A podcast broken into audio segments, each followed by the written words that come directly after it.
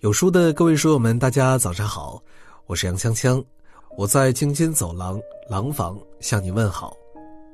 有书早晚打卡已经重磅上线了，点击文章顶部的图片就可以跟有书君说早安，获取专属早安图片。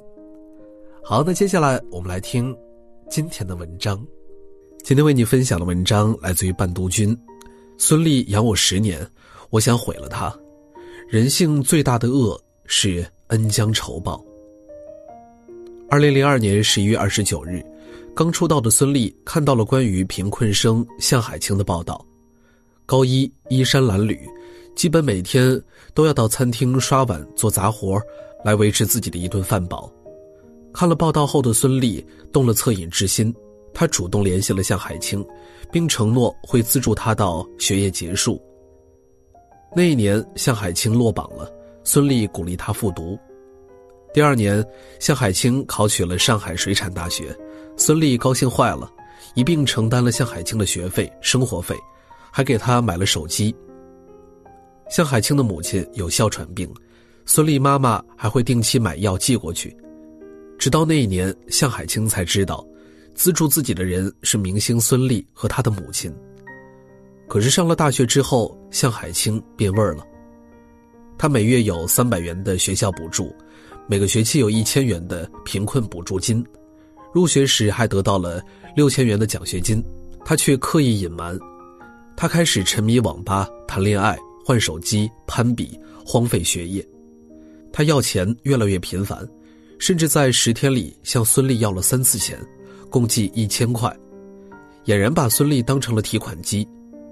孙俪发现了向海清的变化，停止了对他的额外附加的资助。可是向海清却觉得这些钱对一个明星来说根本不算什么。他联系了媒体，洋洋洒洒写了六千字的长文曝光孙俪。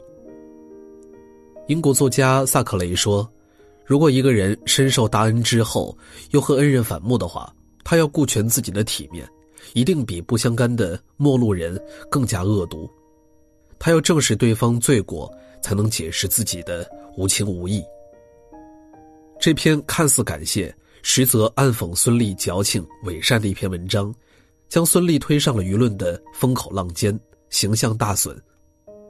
事后，韩寒在社交平台上为孙俪抱不平：普通老百姓在室内连个大型犬都不允许养，凭什么孙俪可以在上海养狼呢？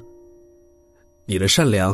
养不熟白眼狼，人性最大的恶不是不知感恩，而是恩将仇报。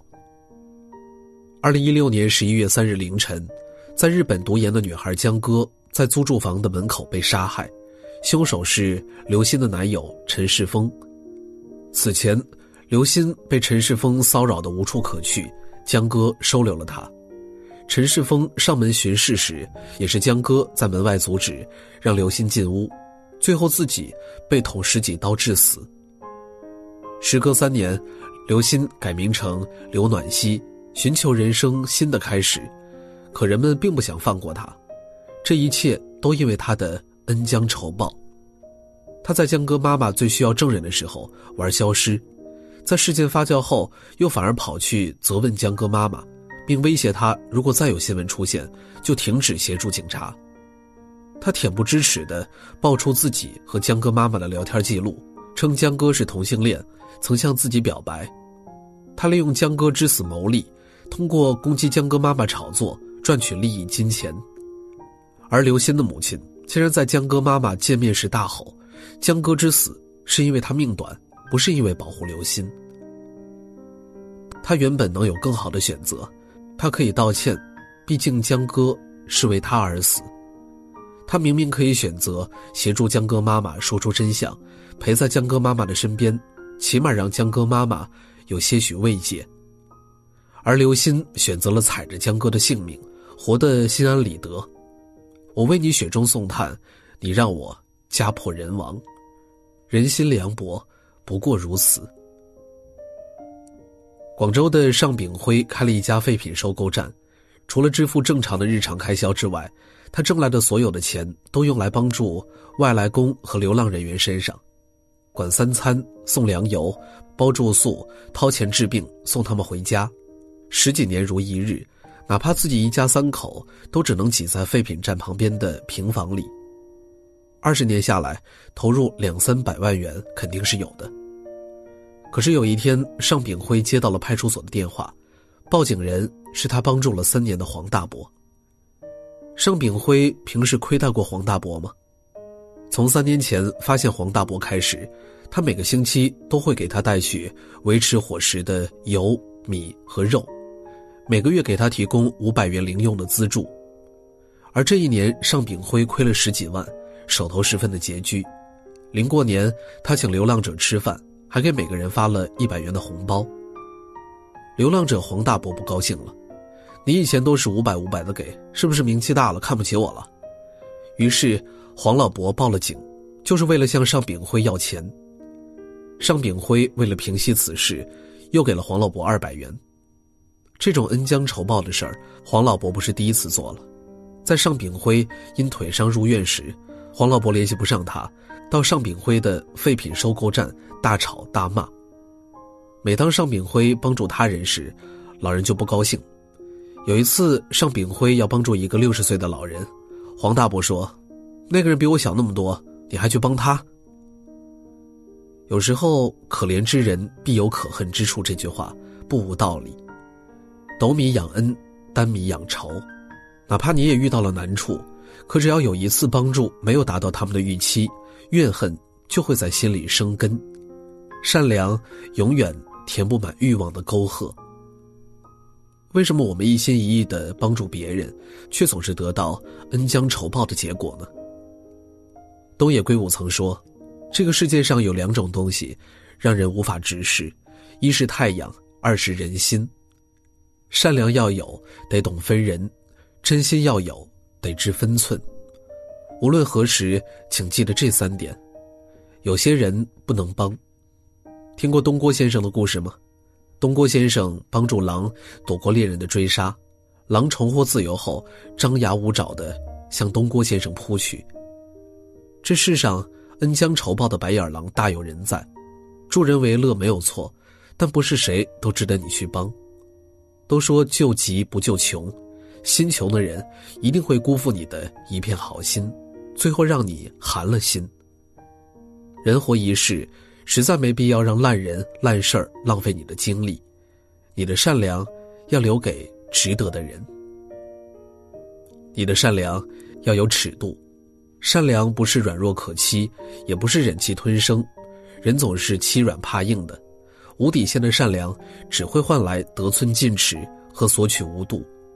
最后，你帮他的情分。都会变成应该做的本分。